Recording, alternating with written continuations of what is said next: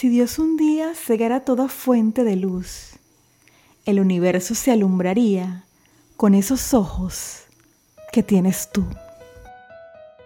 Bienvenidos una vez más a este su podcast entre poesías y poetas.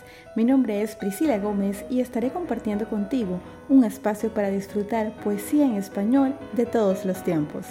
Recuerda seguirme en las redes sociales como arroba entre poesías y poetas y también visitar la página web www.entrepoesiasypoetas.com. Déjame tus comentarios y si te gusta este contenido, compártelo para que el podcast llegue a más personas.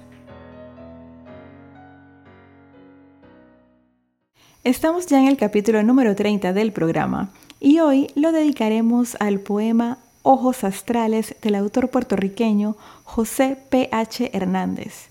Este poema me lo recomendó Lucio, que es un talentoso poeta oyente del podcast. Lucio, muchas gracias por tu sintonía y por estar pendiente semana tras semana del programa. Valoro muchísimo tus comentarios.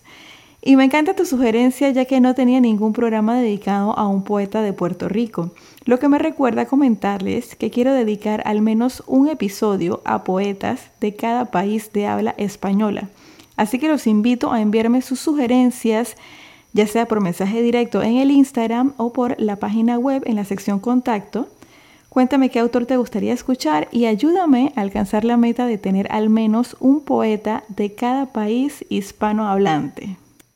Continuando con el programa, conozcamos los detalles más relevantes de la biografía del autor. José Polonio Hernández y Hernández nació en El Atillo, Puerto Rico, el 25 de mayo de 1892, en el seno de una familia humilde. Realiza su educación básica en escuelas locales, destacándose desde un inicio por su creatividad y carisma. Frecuentaba la iglesia metodista, donde encuentra afinidad con el libro de Job, que luego lo inspira para escribir poemas místicos. Sus poemas eran firmados bajo el seudónimo de Pish y se caracterizó por el manejo de endecasílabos, como también versos y estrofas de arte menor, de aspectos sencillos, inspirados en sus propias vivencias. También recibió clases de música.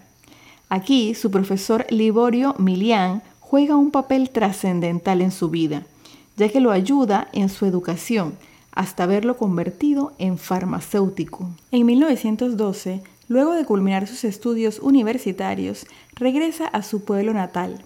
Ejerce como farmacéuta y cirujano menor en distintos pueblos de Puerto Rico, hasta establecerse definitivamente en Río Grande, donde trabaja arduamente en la farmacia municipal y también como músico en una agrupación del pueblo.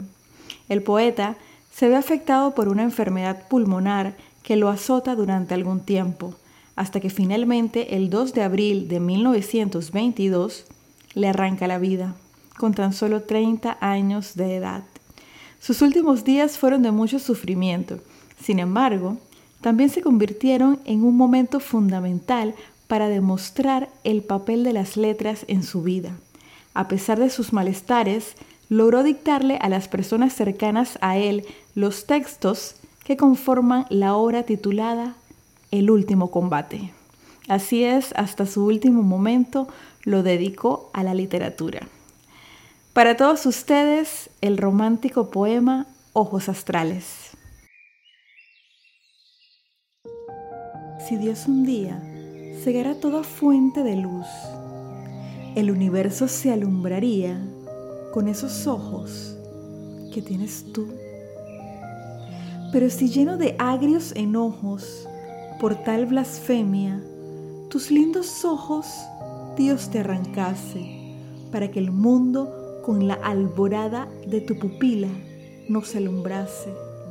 Aunque quisiera, Dios no podría tender la noche sobre la nada, porque aún el mundo se alumbraría con el recuerdo de tu mirada.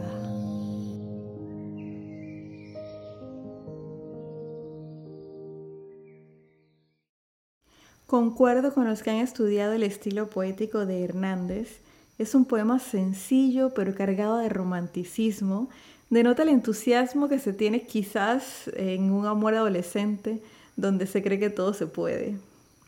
De esta manera culminamos el capítulo número 30 del podcast Entre Poesías y Poetas. Te espero la próxima semana con otra interpretación.